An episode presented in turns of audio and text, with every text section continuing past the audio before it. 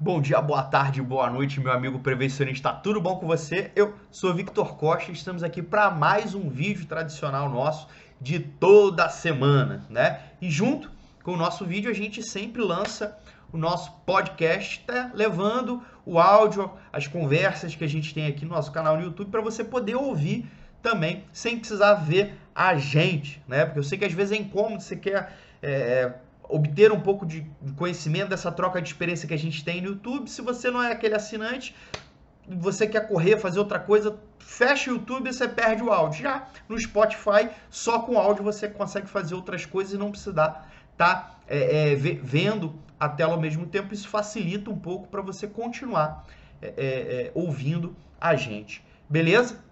E hoje eu quero é, falar um pouco sobre a matriz de perigos e riscos e usando como modelo é, a matriz utilizada pela AIA, né? Não sei se já ouviram a falar da AIA, que é uma associação de cientistas e profissionais é, comprometidos com a preservação é, e a garantia da saúde e segurança ocupacional. É, lá nos Estados Unidos, ela foi fundada em 1939, né? Se eu não me engano, e, e é uma associação que estuda trabalha em prol da área de segurança e saúde do trabalho, beleza? A gente tem um artigo falando sobre essa questão de matriz de risco e essa, é, é, é esse assunto ganhou é, é, é, um, um peso maior, um alcance maior a partir da revisão da NR1, né, a questão do, do PGR, do GRO, a necessidade de se ter um inventário de risco, isso ganhou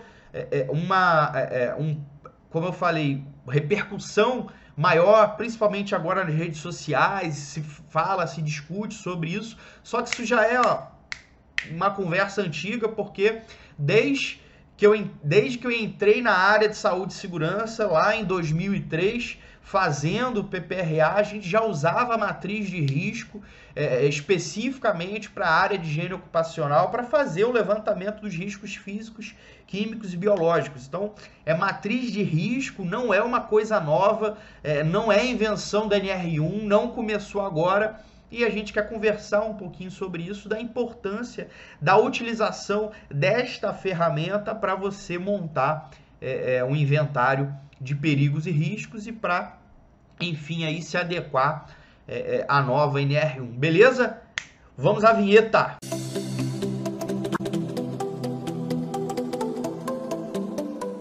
Maravilha, galera! Eu não queria deixar de começar o nosso vídeo fazendo o quê? O trivial, que é pedindo você para clica no sininho, eu sempre erro aqui esse lado, clica no sininho, é, aciona as notificações para você receber. E se você está aqui mais uma vez, já é o segundo, terceiro, quarto vídeo que você assiste nosso, e ainda não é assinante do nosso canal, por quê? Qual é a dificuldade? Se você é um visitante frequente nosso aqui, custa nada. Se você ajuda a gente, a gente se ajuda numa grande relação de reciprocidade. Ajuda lá, se não fez isso, faz isso agora. Quebra esse galho pra gente, é muito importante, tá? A gente aí tá com uma meta aí de até o final do ano chegar a pelo menos 2 é, dois mil inscritos no canal. Uma meta é, é, é, não muito ousada, mas eu conto com a ajuda de vocês, beleza? Tranquilo. E eu queria aproveitar o seguinte também, ó. Tá vendo essa, essa camisa aqui, ó? Ó, Segurança é um hábito a ser cultivado. Né? Gostou? É do nosso parceiro é que é SMS, né? São camisas com estampas, desenhos, frases, dizeres exclusivos dentro da área de segurança e a gente vai deixar aqui é, é, o contato com ele. Se você achou essa blusa interessante, você pode ter uma para você também. Se você tiver uma ideia, é, quiser fazer uma blusa exclusiva sua, você também consegue sem problema nenhum. Beleza? Então vamos ao que interessa. Primeira coisa, por que, que é importante você é, é, é, é, fazer uma matriz de, de priorização de riscos? Por que, que é interessante você classificar, categorizar os riscos? Pelo simples motivo de que não há como a gente controlar tudo ao mesmo tempo a gente precisa entender o que, que é prioridade, o que, que tem é, é, maior criticidade, o que, que pode causar mais dano, o que, que pode acontecer com maior frequência, para a gente ir estabelecendo ações e é, é, é, controles para aquilo de maior impacto, tá? É, dentro de uma empresa, você tem uma série de variáveis, você tem uma série de situações que precisam ser controladas. Se, por exemplo, a gente fizer o processo ao contrário, como eu gosto de fazer, é, é, para ficar um pouco mais claro, por exemplo, você pegar lá é, um diagrama de Chicago, uma árvore de porquês, e for desmembrando é, é, os elementos e as variáveis envolvidas em um acidente de trabalho, você vai ver que essas são várias. Você tem um ambiente, você tem material, você tem método, você tem processos, você tem matéria-prima, você tem uma série de variáveis que tem que ter diversos controles. Vamos pegar, por exemplo, mão de obra. Você tem que saber se essa mão de obra é qualificada, se essa mão de obra está treinada, se essa mão de obra não está cansada, se essa mão de obra conhece efetivamente os processos e procedimentos de trabalho seguro para executar determinada tarefa. Enfim, a quantidade de variáveis são imensas. Então não há como é, é, a gente controlar tudo ao mesmo tempo. Né? Para você controlar, você tem que estabelecer, Vitor, o que, que é mais importante, o que, que é prioritário, aonde eu vou atacar primeiro. Eu tenho uma, uma, uma regra bem simples para dar uma organizada naquilo que eu tenho que fazer. É, primeiro, eu me preocupo inicialmente com tudo aquilo que pode causar óbito e incapacidade total permanente né? O que vai deixar o cara sem andar, o que vai deixar o cara cego, o que vai deixar o cara sem um braço. Isso para mim é o principal antes de tudo. É antes, porque não adianta ter um papel muito bonito, um papel muito elaborado, se eu tenho uma condição lá fora onde o cara pode cair de dois metros, onde o cara pode ser soterrado, né? É, é, é, apesar de existir uma necessidade fundamental de se fazer uma gestão, de se ter registro, de se ter documentos, de se fazer planejamento e gestão na área de saúde e segurança do trabalho, papel, por melhor que esteja desenvolvido, se não acompanhar o que está no campo, não salva a vida. Você vai ter um PGR, você vai ter um GRO muito bonito, muito bem estruturado, mas em cima da mesa e não dentro do seu dia a dia. E documento de segurança, registro de segurança que só funciona no papel em cima da mesa, não salva vida. Tá claro? Beleza. Então, e para é, é, é, eu ter a clareza do que, que é prioritário para mim, eu preciso fazer um levantamento prévio, identificar todas as atividades, por, por, por detalhes, quais são os perigos envolvidos, quais são os, os, riscos envolvidos, quais são as medidas de controle existentes atualmente naquele processo. Né? Se aquelas ações, se aquelas medidas de controle existentes realmente estão coerentes e atingem o propósito. Eu vejo muitas vezes um trabalhador usando um determinado dispositivo de proteção, até individual, que não é compatível com a atividade que ele está executando. E até a gente precisa se preocupar nisso. Vou dar um, um exemplo é, é, bobo. Se às vezes tem um cara produto, usando produto químico que a pessoa dá um avental é, é, ou uma calça que ela é apenas para proteção contra a água, ou seja, para o cara usar um lava-jato e não manipulando produto químico. Então, o profissional de segurança, antes dele entregar um determinado equipamento de proteção individual, ele precisa ver, por exemplo, se é um avental para o cara que trabalha com produto químico, não é, não é só o fato dele ser PVC. Eu tenho que pegar o certificado de aprovação e dar uma olhada em para que aquele material é efetivamente aprovado.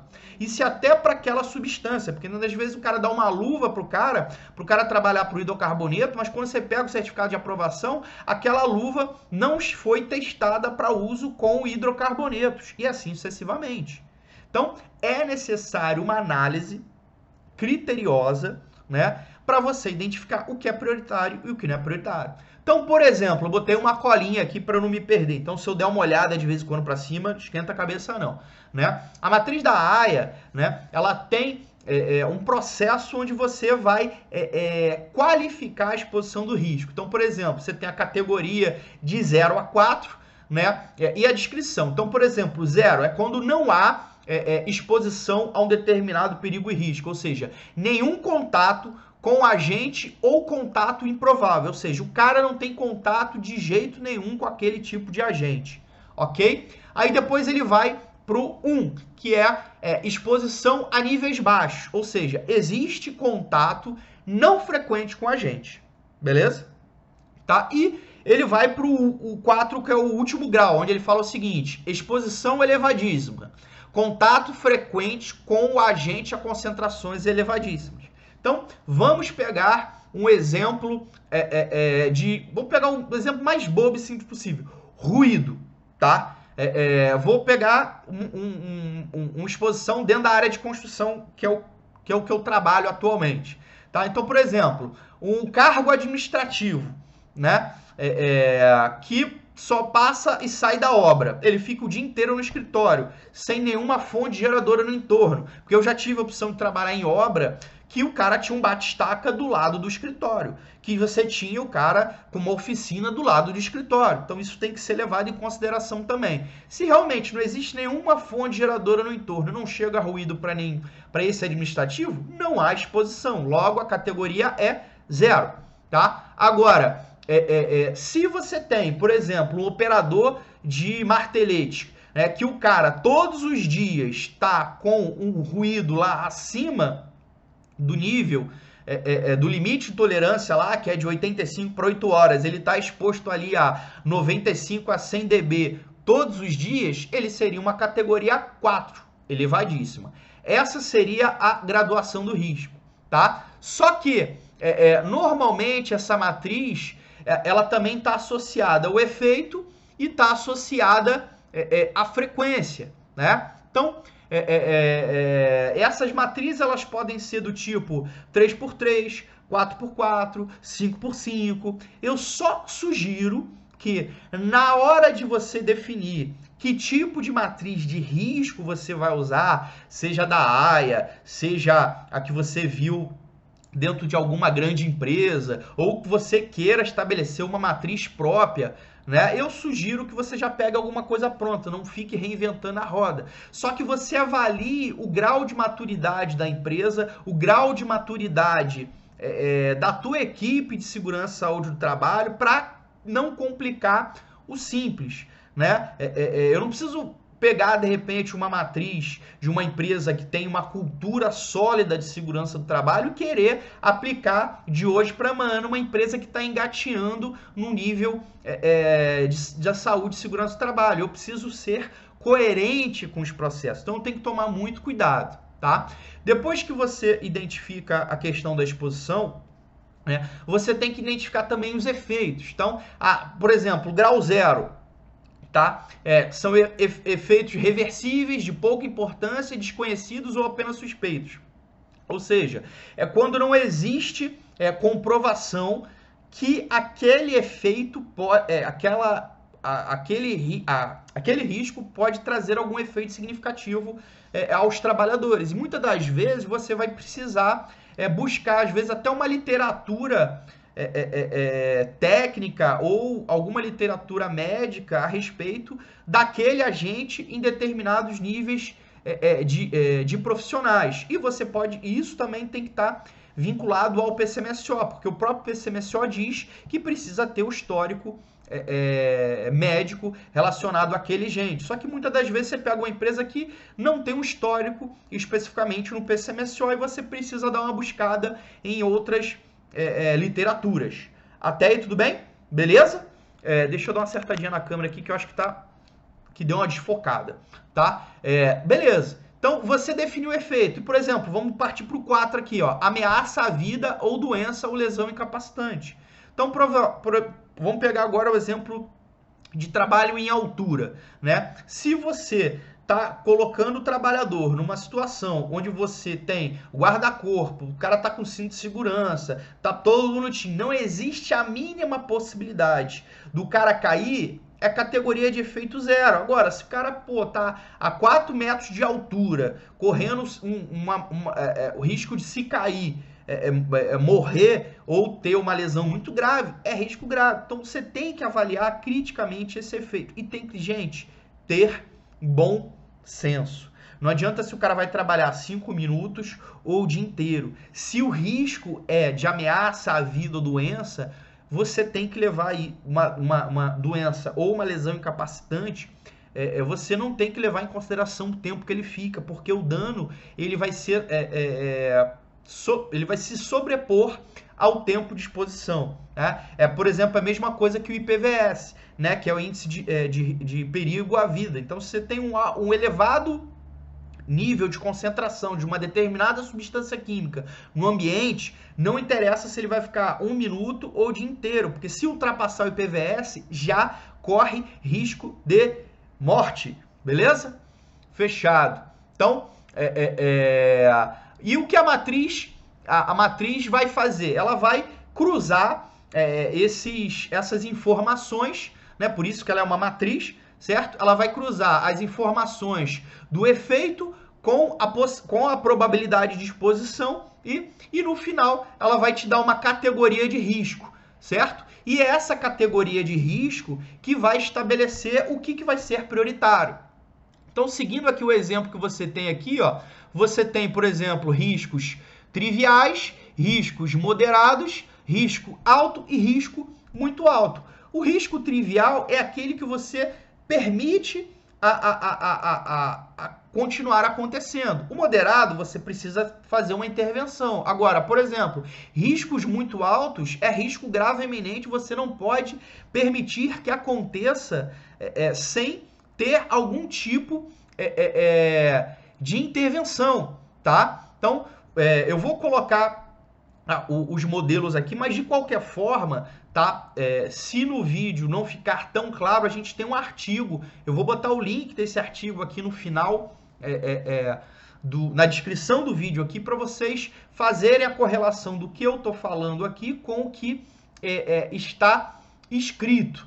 Tá? E, e estabelecendo que tipos de risco você tem dentro da sua organização, quais são os riscos triviais, quais são os riscos moderados, quais são os riscos altos, quais são os riscos muito altos. Você vai fazer um plano de ação estabelecendo é, os treinamentos, as medidas coletivas, as medidas administrativas, a elaboração de procedimentos, a elaboração de instruções, a organização do teu trabalho vai ser baseado nessa priorização.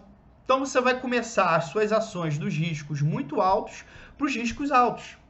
Algumas coisas você vai ter que agir de forma imediata, outras você vai poder dar um maior tempo para poder fazer, até porque nem tudo você consegue resolver de um dia para o outro. Você depende de fornecedor, você depende de disponibilidade de material, você depende é, de uma equipe de manutenção, às vezes, para fazer uma intervenção e adequar aquele local, e a gente não tem todos os recursos e materiais e mão de obra à nossa disposição no tempo que a gente quer é, é, e gostaria. Então a gente precisa organizar prioridades, a gente precisa estabelecer o que, que tem que ser feito primeiro e isso vai ser realizado a partir, a partir de uma matriz de risco e, por exemplo, a partir da matriz da AIA, como a gente está usando aqui como exemplo. Beleza? Ficou claro para você? Tem alguma dúvida?